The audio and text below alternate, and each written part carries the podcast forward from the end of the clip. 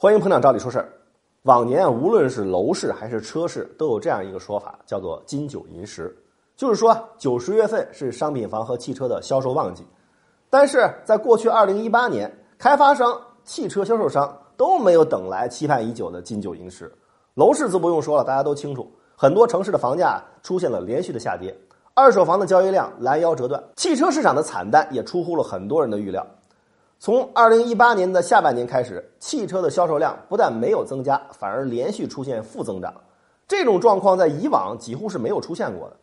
车市上不但没有出现金九银十，反而出现了九月份百分之十一点六和十月份百分之二十的同比下降。人们期待中的金九银十不但没有扭转过去几个月的下滑，反而以一种加速下滑的方式出现。不出意外的话。二零一八年的汽车销售量将是二十六年来首次出现负增长。造成汽车市场如此惨淡的原因是什么呢？有朋友会说啊，因为汽油价格过高。二零一八年随着国际油价的上涨，国内汽油价格以更快的速度在上调。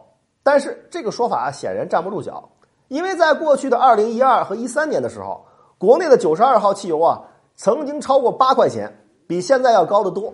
那时候的汽车销量怎么没有下降呢？而且现在油价已经开始下调了，没道理汽车市场会变得更加惨淡。显然，油价不是决定性的因素。还会有人说啊，是经济形势不太好，人们的购买力下降了，这个因素应该是存在的。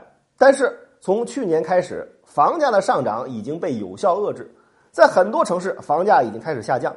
按理说，房价对人们购车消费的挤压也会减弱，还是利好消息。那为啥汽车销售还会迅速下滑呢？其实啊，你有没有想过一个最简单的道理？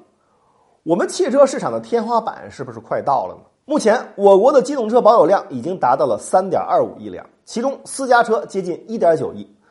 这说明现在每一百户中国家庭就拥有私家车超过四十辆。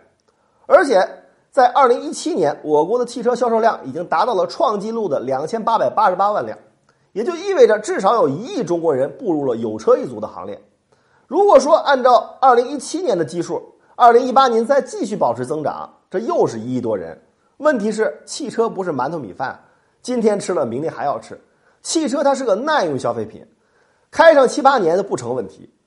前面也说了，既然经济大环境不好，人们不必要的换车需求就会减少。现在庞大基础上再保持高增长啊，几乎不可能了。汽车厂商们与其叫苦连天，更应该考虑如何提高自家汽车的技术含量和管理水平，提高每辆车的附加值和利润，用性价比更高的产品来争夺存量市场。对于消费者来说，我们倒是不忙着买车，握紧手里的钱，等到合适的机会再出手，因为更便宜、更优质的汽车在等着我们。